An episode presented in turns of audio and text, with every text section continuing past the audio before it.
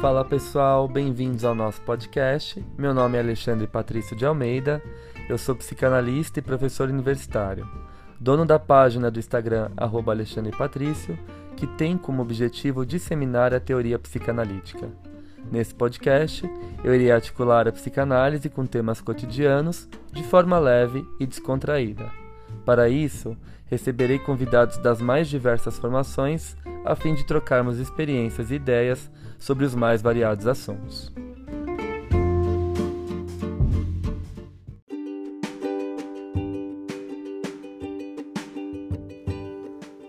O episódio que você vai ouvir agora faz parte de uma nova série do nosso podcast, chamada Café com Klein, em que iremos discutir alguns aspectos da teoria e da clínica kleiniana. Vou dividir esse novo espaço com o psicanalista Felipe Pereira Vieira, mestrando e pesquisador em psicologia clínica pela PUC de São Paulo. Ah, não se esqueçam de que os episódios novos dessa série saem toda sexta. Então, fiquem ligados.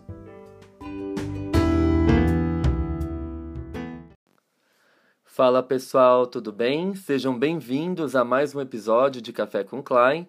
E no episódio de hoje nós vamos falar um pouco sobre um dos textos mais importantes da Melanie Klein, Trata-se do ensaio Notas sobre alguns mecanismos esquizoides, de 1946, que está publicado no livro Inveja, Gratidão e Outros Trabalhos. Aqui eu vou fazer um parênteses. Todos os capítulos anteriores da nossa série, nós trabalhamos textos que estão disponíveis no livro Amor, Culpa, Reparação e Outros Trabalhos. E agora nós vamos ingressar no livro novo, O Inveja, Gratidão e Outros Trabalhos, que tratam de textos mais tardios do pensamento kleiniano, portanto, mais amadurecidos. Esse texto ele é fundamental para a gente poder compreender o desenvolvimento psíquico para Melanie Klein. Aqui ela vai bater o martelo e falar que o nosso desenvolvimento psíquico oscila ora na posição depressiva, que a gente falou no episódio anterior, ora na posição esquizoparanoide. Então, é exatamente sobre essa posição esquizoparanoide que nós vamos conversar sobre hoje, não é mesmo, Felipe?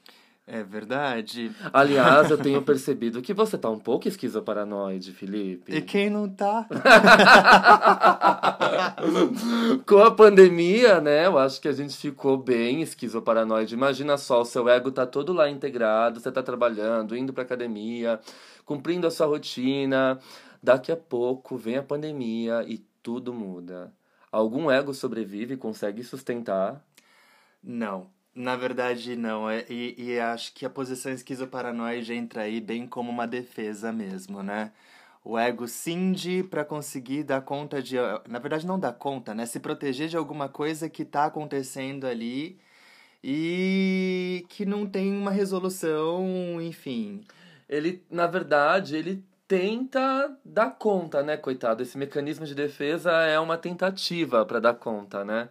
Mas não dá. A cisão, ela, a clivagem, né, o split, que a Melanie Klein vai chamar, é, é um processo que a gente tenta recorrer para dar conta de angústias, agonias, sensações que o nosso eu não sustenta. Então, ah, é importante salientar aqui que a clivagem ela acontece muito antes do recalque. Para ter o recalque, a gente tem que ter um ego formado, um ego integrado. Isso até Melanie Klein vai concordar. Né? Então, o primeiro mecanismo de defesa do bebê é a cisão do eu. Ele, é, como a Melanie Klein acredita na hipótese do instinto de morte inato, uhum. ou, dependendo da tradução, a pulsão de morte inata, é, mas vamos lembrar que para os ingleses é sempre instinto de morte. Porque trib foi traduzido por instinct. Então a gente não fala de pulsão de morte na escola inglesa. Então Melanie Klein ela acredita que o bebê ele nasce atravessado pelo instinto de morte. E por ser um ego muito fragilizado, o primeiro mecanismo de cisão que ele recorre Aliás, você já respondeu, né? eu tô tão acelerado que eu já fiz. O primeiro mecanismo de cisão, não é mesmo? Bom, o... é, é isso mesmo, gente. O primeiro mecanismo de defesa é a cisão. o primeiro mecanismo de defesa é a cisão, muito anterior ao recalque e que vai causar aí uh, sérios prejuízos para o psiquismo e vai uh, implicar em bastante sofrimento para o indivíduo. Eu acho que a gente pode explicar melhor como que isso acontece desde o nascimento da, da, da criança, né? Uhum. Que ela já vem ao mundo, ela sai ali de um, de um momento em que ela tá super confortável, segura no útero da mãe, né? E, e tá bem gostoso lá, vamos colocar dessa forma. Protegida, confortável. Quentinho. Tenho tudo. Alimentação, Sim, né? sim. Enfim. E de repente, vamos colocar assim, que ela vem ao mundo e o mundo não é um lugar muitas vezes tão Acolhedor, né? acolhedor, então ela cinde esse ego, né? Esse, esse, esse ego, ele já vem é, pro mundo na posição esquizoparanoide. E aí que é interessantíssimo a gente fazer também um outro parênteses e salientar a diferença do instinto de morte pro Freud e para Klein. Pro Freud, o instinto de morte é sempre um retorno ao inorgânico. Para Klein, é sempre uma pulsão, um instinto destrutivo. Então o bebê ele nasce tomado por essa destrutividade porque ele tá pé da vida, que ele não queria estar nesse mundo, que não dá comida na hora que ele quer, cheio de claridade, barulho, né? Com esse atual presidente que a gente tem aí no poder, com essa porcaria que tá esse país, né? A gasolina subindo, o, Nossa. o, o, o gás, né? Nem tem condições de comprar. Gente, tá um horror. E aí, quem quer sair do Enfim. conforto da barriga da mãe? Aí o bebê quer destruir tudo que ele tem ali ao redor dele, né? E pobre da mãe, né? Que tá ali lidando com esse instinto a, destrutivo. a mãe que lute, né? A mãe que Exatamente. lute. Aí as pessoas acabam romantizando. Na maternidade, falando, nossa, ser mãe é muito bom, ser mãe é maravilhoso, é uma, é uma honra da vida, de fato é maravilhoso, né? Mas a gente tem que salientar que a maternidade, ela passa por muito, muitos percalços e muitas vezes essa mulher encontra-se ah, ah, desamparada também, porque ela não tem a quem recorrer para buscar um auxílio naquele momento que ela está passando por aquelas angústias que a criança também está vivendo. A mãe, ela se identifica com as angústias do bebê. Acontece uma série de identificações projetivas. O bebê projeta essa destrutividade da mãe, a mãe se sente completamente clivada, cindida, ela não consegue dar contornos pro bebê, e aí vem alguém falar que a mãe tem que ser perfeita, que a mãe tem que ser maravilhosa, que a mãe tem que, né? Isso não existe. Isso não existe. Então a gente tem que começar a desconstruir é, essa visão, essa compreensão de maternidade que é super machista, é, fundamentada no patriarcado, né? E, e ver que as mulheres elas têm sim as suas questões, as suas dificuldades, as suas dores, os seus lutos que são enfrentados durante o processo de maternidade. E isso precisa ser compreendido por qualquer pessoa que que vai lidar com as mães e com os bebês diretamente, seja no tratamento psicanalítico, seja no ambiente insti- institucional, né? A gente tem que ter ciência disso. Sim. Bom, então eu vou, eu vou trabalhar alguns recortes aqui que a gente construiu a respeito desse texto, que é um texto grande, é um texto com várias páginas, e vocês precisam ler esse texto para poderem é um compreender. dos textos principais da Klein, né? Exatamente. É, então, nota sobre alguns mecanismos esquizoides, de 1946, que é um texto que, além de apresentar a posição esquizoparanoide propriamente dita, ela também apresenta vários mecanismos de defesa do ego, inclusive a identificação projetiva. Que se enquadra como um dos cinco conceitos principais da psicanálise. Exatamente, né? Foi feita uma pesquisa aí com vários psicanalistas de várias partes do mundo e eles apontaram cinco principais conceitos da psicanálise, né? E entre esses cinco principais conceitos, eu não lembro de cor agora, acho que é a transferência, o recalque, a identificação projetiva, a continência e o inconsciente. Não lembro. Não lembro. ah, eu acho que eu vou, vou até olhar no livro. Vai conversando com as pessoas enquanto eu olho no livro, Felipe. eu Não, adoro. peraí, peraí, que agora eu fiquei, eu fiquei também curioso. É, eu vou olhar no livro porque eu gosto de fontes confiáveis. Quem escreve. Quem A escreve. gente não vai fontes, vozes da minha cabeça. É, eu não vou, não vou usar fonte, vozes da minha cabeça, né? Quem escreve esse texto, inclusive, é o Elias Malê da Rocha Barros, que é incrível. É, foi meu professor na sociedade brasileira. É, eu estudei com Elias. É um dos maiores conhecedores de Klein do Brasil, né? Ele a- e Elizabeth Lima da Rocha Barros, enfim. E aí ele escreve assim: Dentre os cinco conceitos considerados mais importantes para o trabalho clínico psicanalítico, uma pesquisa feita com cerca de 400 autores, dividido entre os três continentes, foram identificados dois de origem nitidamente kleiniana. Ah, são dois. Identificação projetiva e continência, que é um conceito do Bion, uhum. mas só que ele tira esse conceito da Klein, né? Entendi. né? Ele para construir a noção de continência, né, um analista que contém uh, os elementos beta do, do paciente, que depois a gente vai explicar isso no Café com Bion, não vou falar disso agora, né? Ele, ele bebe das águas kleinianas para poder criar esse conceito. Então tem uma origem kleiniana. Sendo os outros, como seria de se esperar, inconsciente, transferência e contra-transferência. Olha lá. Pronto. é, não, não, foi, não foi, não foi tão, tão errado, errado, né? Eu acho que não. foi recalque no lugar da contra-transferência. Exatamente. Ah, tudo bem. Minha memória não tá tão ruim. Bom, vamos lá. Então, eu vou compartilhar com vocês alguns recortes que a gente fez do texto, tá? E a gente vai conversando juntos.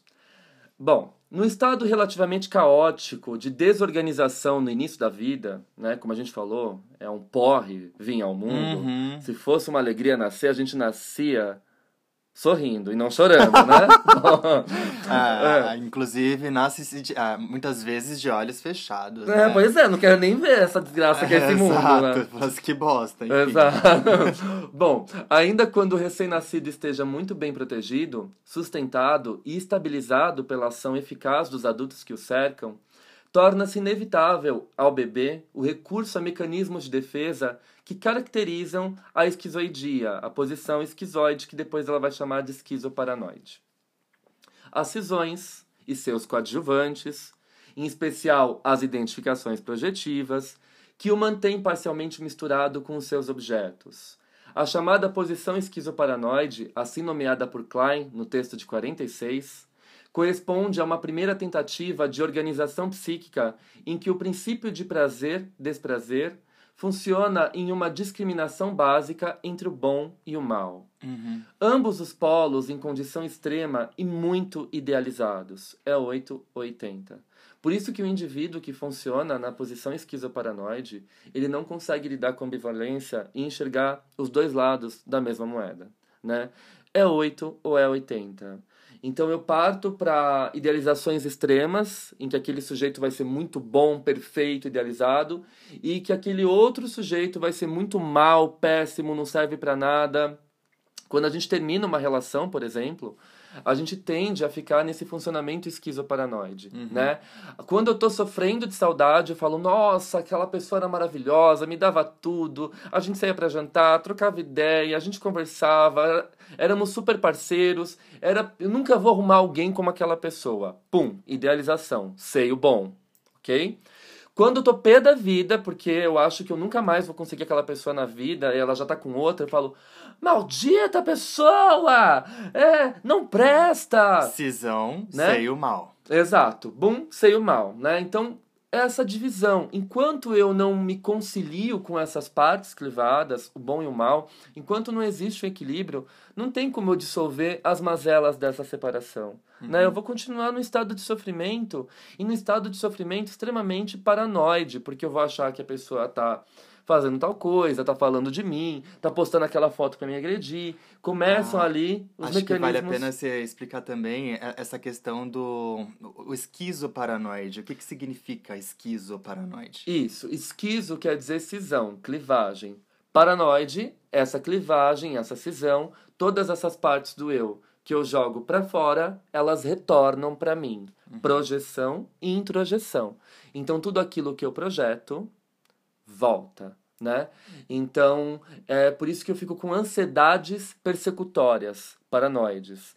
Por exemplo, uma criança de dois anos de idade que morre de ciúmes do pai e da mãe. E aí ela dorme sozinha no quarto. E aí ela sabe que acontece coisas no quarto, que ela não pode participar. Uhum. E ela uhum. fica tomada de ódio. Sim. Todo esse ódio é defletido para fora mas retorna para ela. Então ela começa a ver bichos embaixo da, da cama, monstro atrás do armário, ela começa a gritar, a berrar. E aí, às vezes, as pessoas fazem aquela leitura rasa. Ah, tá querendo chamar a atenção. Não, não tá. Tá sofrendo mesmo psiquicamente, porque tá sendo atravessado por essas projeções e introjeções realizadas devido a essa, essa destrutividade que a criança carrega dirigida aos objetos Nossa, é familiares, né? Muito é bárbaro. legal. Bárbaro, sim. Bom, o mundo se organiza e o psiquismo começa a se organizar, mas o risco de aniquilamento é permanente.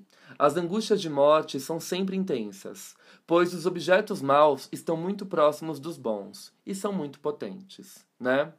Bom, indo além, o processo de desenvolvimento emocional poderia estar isento das condições que impõem cisões, desligamentos, dissociações e, em acréscimo, os movimentos projetivos que a eles são associados se mantemos a pressuposição de pulsões destrutivas, né?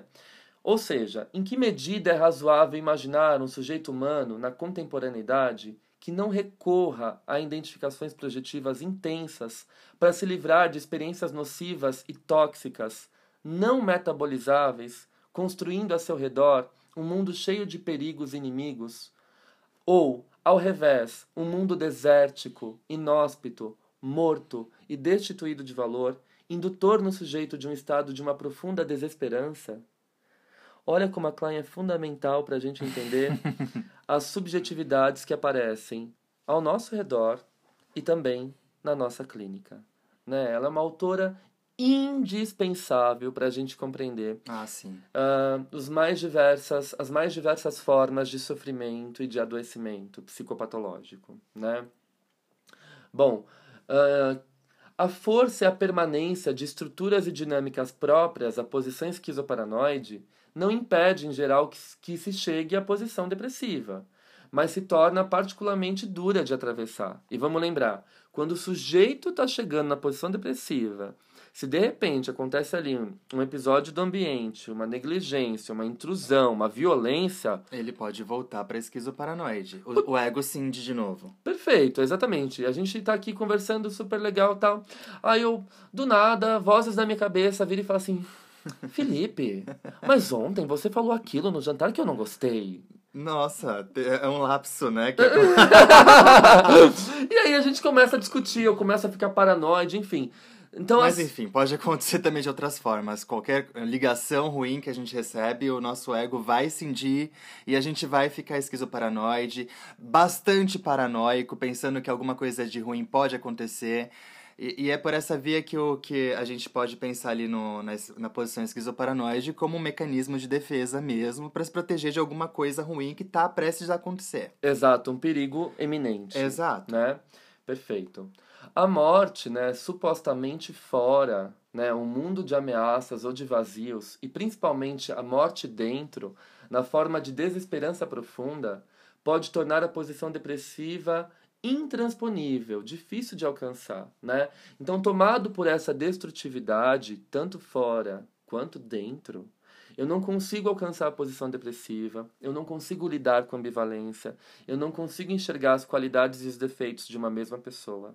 Eu fico ali dividido, né? Cindido, clivado naquela posição 880. Amor e ódio. Sei o bom, sei o mal. É isso que ela vai falar.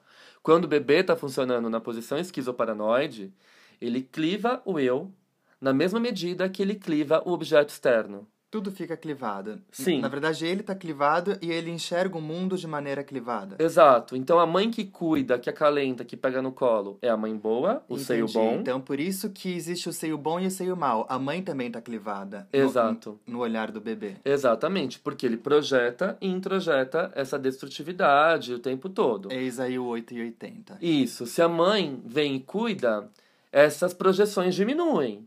Então ele percebe essa mãe como uma mãe boa, o seio bom. Quando essa mãe não vem dar o peito na hora certa, quando ela atrasa, quando ela não entende que ele está com sono, ele projeta a destrutividade. É a mãe má, o seio mal. Né? Aí vem a grande metáfora do seio bom, seio mal. Seio é uma metáfora, gente. Não é o peito propriamente dito. São os cuidados que a mãe presta ao bebê. E as pessoas não entendem. E quando elas vão explicar a Melanie Klein, Acham elas... que a Melanie Klein é, é louca, né? Nossa! Assim, como assim o seio mal? É, a incompetência de quem não sabe ler a obra de um autor de forma é, eficaz, né? De uma forma realmente é, relevante. Porque se você faz uma leitura rasa, é a mesma coisa de você falar que o Freud só fala em pinto. né? embora, é, embora ele, ele fale mesmo, né? mas ele fala de muitas outras coisas, é, né? Não, não é só o pinto. Exato. Na verdade, tem muita coisa aí que tá relacionada ao pinto. Né? Exato. Né? E então a Klein, quando ela vai propor essa metáfora do seio bom e seio mal, ela está abrindo ali uma possibilidade da gente compreender o psiquismo de uma forma mais dinâmica, que vai oscilar, ora na posição esquizoparanoide, ora na posição depressiva. E a vida é isso. E tá tudo certo, e tá tudo junto e misturado, e a gente vai indo, yeah. e vai seguindo. Mas sabe o que, que eu queria que você falasse aqui para o pessoal? É, você falou da identificação projetiva também, que está inclusive nesse texto, ela, ela destaca um pouco sobre isso. Uhum. Como, que, como que ocorre uma, uma identificação projetiva? Perfeito. Uh, então, a gente vai começar a perceber que uma das das grandes, dos grandes mecanismos de defesa da posição esquizoparanoide é a identificação projetiva. Uhum. O que é isso? O bebê projeta as suas, o seu instinto destrutivo, esse ódio, essa destrutividade para fora. E aí o que pode acontecer? A mãe, o ambiente externo, o pai, a avó, a professora, quem cuida, se identifica com essas projeções. E aí, qual que é o problema? Cada vez que eu faço essas projeções e o outro se identifica, uhum. não é só um sofrimento que eu estabeleço na minha relação com o outro, mas também um sofrimento dentro do meu próprio mundo interno. Porque quanto mais projeções eu faço, mais o meu ego se, se empobrece. Sim. Né? Ele se enfraquece. Então, eu fico com um ego miserável, empobrecido né? Eu, eu, acabo perdendo a capacidade de simbolização, eu acabo perdendo a capacidade de criatividade, de construção, de comunicação. Eu fico extremamente paranoico, né? Então, o que acontece, por exemplo, numa discussão de um casal, sei lá, a pessoa está extremamente agressiva. E aí ela começa a falar pro outro: você é agressivo. Você é, me faz mal. Você não sei o que lá. Quando Aí na verdade. O outro vai se identificando com isso, com tais é, agressões. Isso. E ele pode simplesmente devolver. É, ele pode se encaixar, ele veste a roupa que quem está projetando Entendo. joga, ele se encaixa nisso, e aí ele próprio começa a sentir culpa, ele assume essa posição, ele devolve isso na mesma moeda, ele de fato vai agredir o outro. Então a identificação Fica projetiva... tudo misturado. Exatamente. É uma confusão só, porque objeto e sujeito se misturam. Eu não sei mais quem é o eu e quem é o outro. Quem sou eu e quem é o outro. Então é o que acontece em relações muito fusionais, né? Uh, casais vão na academia, vão no mercado, estudam junto, trabalham juntos, sei lá. Tá tudo misturado. Identificações projetivas. Acontece até se o outro ficar desanimado, o outro também fica. Se o outro tá com raiva, o outro também fica. Você vê isso em relações fusionais, que são extremamente primitivas. E aí o que acontece? Se o outro, por acaso, vai fazer algo que ele não quer, sei lá. Ah, hoje acordei, vou vou tomar café. Não, mas a gente não toma café da manhã. Por que você vai tomar café? Entende? Nossa, que doença. Exato. E aí fica aquela relação extremamente doentia, tóxica, que é o que a gente ouve falar. Aí um fica controlando o outro. Exato, exatamente, porque o objetivo da identificação projetiva é importantíssimo você falar isso. É eu me livrar das partes que eu não suporto em mim mesmo, jogar para o outro na tendência de controlar no outro aquilo que eu não tolero em mim. Tom tom. Vamos dar um minuto de silêncio. Vamos dar um minuto de silêncio, porque agora as pessoas vão se identificar, vão chorar devagar e descer pela parede. Porque é Klein é tiro atrás de tiro. Mas como é que pode, né? É, é isso, gente. É isso. É visceral. É um psiquismo visceral, né? Ó.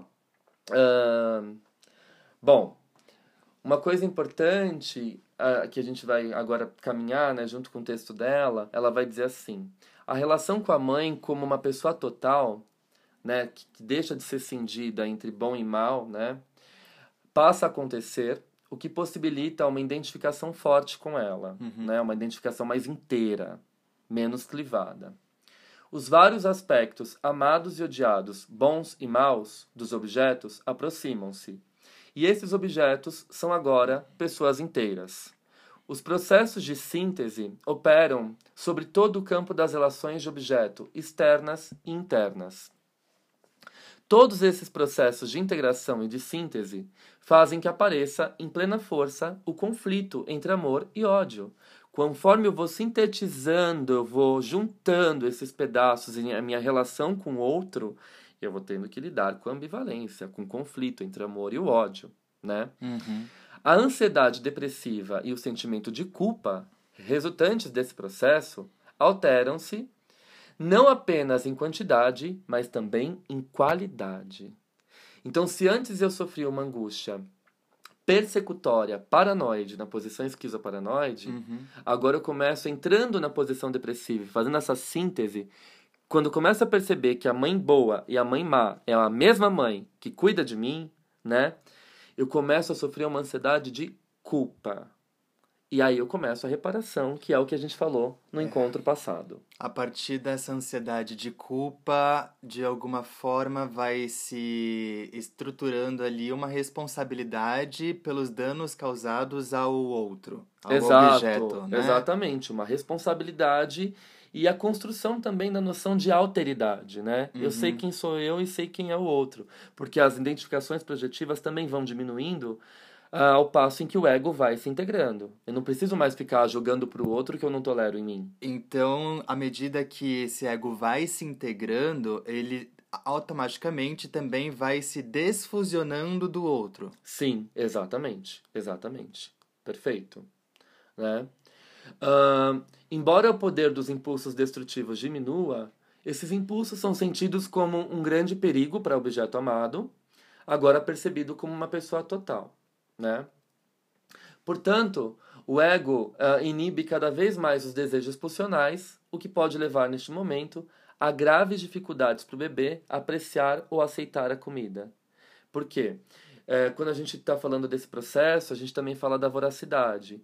E nesse processo que o bebê começa a entrar numa culpa, ele acha que se ele aceita isso que é dado de bom para ele, né, é como se ele estivesse sendo voraz, destruindo, aniquilando. Então, muitas vezes, problemas relacionados a distúrbios alimentares começam a surgir nessa época. Eu deixo de mastigar, eu deixo de comer, porque mastigar Ai, e comer Deus. significa que eu esteja Destruindo. destruindo a minha mãe. então, por conta dessa culpa que não é elaborada, eu sofro nesse sentido. A gente pode pensar que à medida que é, esse bebê ele, ele foi muito destrutivo, essa culpa também vai ser demasiada a tal ponto que esse não mastigar, essa, essa, não alimentação pode aparecer com mais é, intensidade? Claro, eu tenho um colega, um amigo meu, nossa, eu acho essa história bárbara. Ele, ele tinha uma mãe assim extremamente controladora, que acabava trocando as funções dela de mãe, se colocando muitas vezes como amiga dele, né? Uhum. E, e ele se sentia muito invadido com isso, era uma criança, ele queria cuidados de mãe, não uma amiga. E aí ele começava a guardar essa agressividade toda dentro dele, e isso ia gerando um sentimento de culpa cada vez maior. Uhum. Só para você ter uma noção, até os 12 anos de idade, ele não comia nenhum tipo de comida sólida, só sopa e líquido, porque ele não conseguia mastigar. Nossa. Mastigar implicava em destruir essa mãe, né? É, E esse ódio já estava ali alimentado internamente, então se eu mastigo ou destruo essa mãe, eu estou completando a minha fantasia destrutiva. Então, Tô matando a minha mãe. exato, então eu não mastigo. Como é que pode, né? Sensacional, né? Enfim, a psicanálise é incrível. Bom, ahn, a relação com a mãe como uma pessoa total passa a acontecer, o que possibilita uma identificação forte com ela, né? Como eu falei para vocês.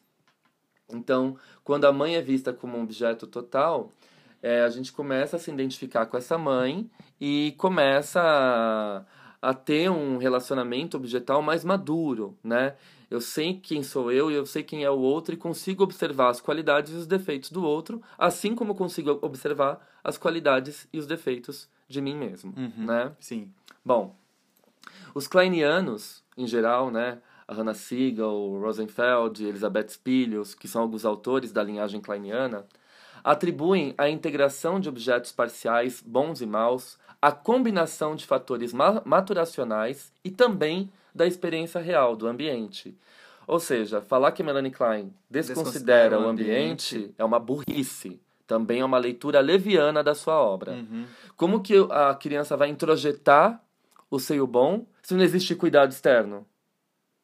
Né? E aí você tá, às vezes, num congresso e fala, ah, mas Melanie Klein não considerava o ambiente. De fato, ela não dava toda a importância que o Winnicott dava ao ambiente. Ela dava muita importância aos fatores internos, constitutivos. Ela falava, se a criança tem muito instinto de morte, muito instinto destrutivo, de nada vai valer um ambiente bom, porque ela vai destruir de qualquer jeito, né? Mas é claro que um ambiente bom é melhor do que um ambiente mau. Sim, né? e, e através desse ambiente bom, desses cuidados suficientemente bons, vamos colocar assim, uhum. né? utilizando o termo do Winnicott, o termo do Winnicott, que esse objeto bom introjetado vai acontecer, o que vai direcionar é, essa criança para para uma posição depressiva? Sim, sim, sim, uma posição depressiva e amenizar essa angústia dela relacionada a esses processos de cisão e a esses mecanismos paranoides, né? uhum. né? Bom, uh, o, os fatores maturacionais incluem uma diminuição da intensidade do instinto de morte, né, da, do instinto destrutivo, e um desdobramento das capacidades cognitivas, incluindo a, a estabilização da capacidade de realidade e de memória. Então, isso vai começar a acontecer por volta dos seis meses, sete meses da criança, quando ela vai saindo de uma pulsão destrutiva muito intensa da posição esquizoparanoide Sim. e caminhando em direção à posição depressiva, né? Que é o momento que ela começa a fazer possíveis reparações. É, ela começa a sorrir para a mamãe, é quando a mãe percebe que a maternidade vale a pena, né? Sim, o bebê começa a olhar para a mamãe e sorrir e, e, de alguma forma é, é, parece uma gratidão também, né? Exato, né? exato. E sabe, eu acho isso tão genial porque a Klein foi mãe. A Klein foi muito mãe. E ela sofreu na carne as delícias e os desprazeres da maternidade. Então, de alguma forma, ela tira a maternidade desse lugar ideal. Ah, se o bebê não deu certo é porque a mãe não foi boa. Não, ela fala: se o bebê tiver pulsões, instintos altamente destrutivos, por mais que a mãe seja boa, ele não vai conseguir introjetar os cuidados que ele recebe do ambiente. Então, isso tira a mãe daquele lugar de perfeição inatingível, idealizado pela nossa sociedade é, amparada no patriarcado, né? Ah, que a mulher tem que ser perfeita, tem que viver em função do filho, tal. Então não, né? Ah, e a criança deu errado por culpa da mãe? Não, não. A gente tem que começar a desconstruir essa noção de maternidade. Aliás, eu vou falar muito disso no meu próximo livro. Aguardem. Spoiler. Suspense. Suspense. Bom, Uh, uh, com essas uh, modificações maturativas servindo de base, a integração de objetos parciais e das partes do self se torna possível quando predomina a experiência boa. A experiência satisfatória com objetos aumenta os sentimentos do bebê, de vínculos e de amor a partir dos objetos internos bons, esses objetos internos bons que eu vou guardando, as experiências de cuidado, elas também são a base da nossa autoestima, da nossa segurança, da nossa capacidade de estar só, né? Porque eu tenho aquilo guardado dentro de mim. Eu lembro, eu tive a sorte de nascer num ambiente extremamente acolhedor. Eu fui muito amado pelo meu pai, pela minha mãe, pelos meus avós, pela minha tia, né? Então eu lembro que eu fazia passeio de escola com quatro anos sozinho e não sentia saudade, não ficava chorando. Por quê? O objeto bom interno estava dentro de mim, eu guardava aquilo. Eu não entrava em pânico, com desespero, eh, eh, ah, eu vou ficar sem minha mãe. Não. Todos os cuidados que eu recebi foram necessários para manterem o meu eu integrado, para eu poder sobreviver sozinho, né, e lidar com o mundo. Então vejam quanto esses cuidados também são importantes. E não só atribuídos ao papel materno, mas a todo o ambiente de forma Sim. geral, não é? Sim. Dessa forma, objetos maus não precisam continuar a serem expulsos de forma violenta pela projeção e pela identificação projetiva. O resultado é uma diminuição da ansiedade persecutória. O objeto bom não necessita ser mantido tão distante emocionalmente do objeto mal. E ao longo do processo, aspectos bons e maus do self e dos objetos parciais bons e maus podem ser gradualmente experimentados, como qualidades diferentes de um objeto único e também de um self único. Acontece uma integração, tanto do objeto quanto do eu. Muito embora ela não seja permanente, como você falou. É, sim. É, essa integração ela pode acontecer ela deve, é, é, o esperado é que ela aconteça, né? Uhum. Mas, é, como nós dissemos antes, é, alguma experiência ruim pode é, ocorrer na vida do, do indivíduo e ele vai cindir novamente para meio que suportar aquilo que está acontecendo, né? Perfeito, perfeito. Bom, uh... e aqui eu acho importante a gente terminar, claro que a gente tem outros mecanismos de defesa, além da identificação projetiva. Eu vou comentar só mais uma. A Melanie Klein vai falar, por exemplo, da idealização. Então, por exemplo, aquela criança que não tem um ambiente bom, cuidador, ela começa a idealizar um objeto bom. Né? Ela recorre ao recurso de idealização para poder suprir essa falta, essa inexistência do cuidado externo. E aí o que, o que acontece? A idealização ela não implica na existência de um objeto bom externo real. Porque a criança cria um ela cria, em fantasia? Ela cria um em fantasia, exato. E isso mantém ela sempre aprisionada na posição esquizoparanoide, ela não consegue chegar na posição depressiva.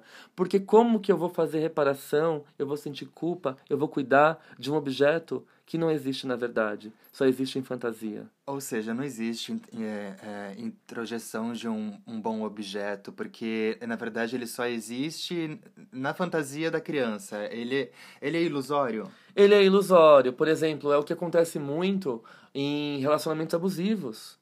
A pessoa idealiza tanto o parceiro, né? E fica, nossa, ele é perfeito, ele é maravilhoso, mas ele te trai. Não, mas ele é um excelente pai, ele é perfeito, mas ele te agride. Não, mas ele é incrível, né?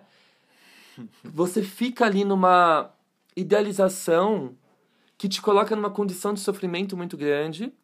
Você tá na posição esquizoparanoide porque você tá fazendo identificações projetivas, uhum. então você tá fusionado essa figura Todo tóxica. misturado aí, essa figura tóxica. Com esse sim, agressor, né? Sim. E você não consegue alcançar a posição depressiva, que é essencial para você separar o eu do objeto. Se responsabilizar também, né? Exato. Então, assim, eu sei qual é meu papel aqui, sei qual é o papel do outro. E vou sair dessa relação, uhum. né? Eu só consigo fazer isso quando eu alcanço a posição depressiva. Se eu estou na esquizoparanoide, não dá. Ou seja, fica naquele looping, né? Se sempre repetindo a essa mesma esse mesmo lugar de masoquismo, né? Uhum. né? E ao mesmo tempo também de ataque, né? Uhum. A, ao outro, né? E eu acho que a gente atravessar a posição uh, uh, esquizoparanoide e alcançar a depressiva implica na nossa capacidade de lidar com a culpa, com a dor, com a responsabilidade, de saber juntar o bom e o mal, né? Ou seja, e se o sujeito não sabe lidar com, com tudo isso. Ele continua sempre esquizoparanoide. Né? Repleto de sofrimentos relacionados à cisão, à angústia persecutória, né? E tudo isso que vai colocando ele numa condição, numa condição de isolamento e de empobrecimento do ego. Por quê? Vamos lembrar que na esquizoparanoide ele também faz uso do recurso da identificação projetiva. Então vai projetando tudo, vai diminuindo o ego, enfim.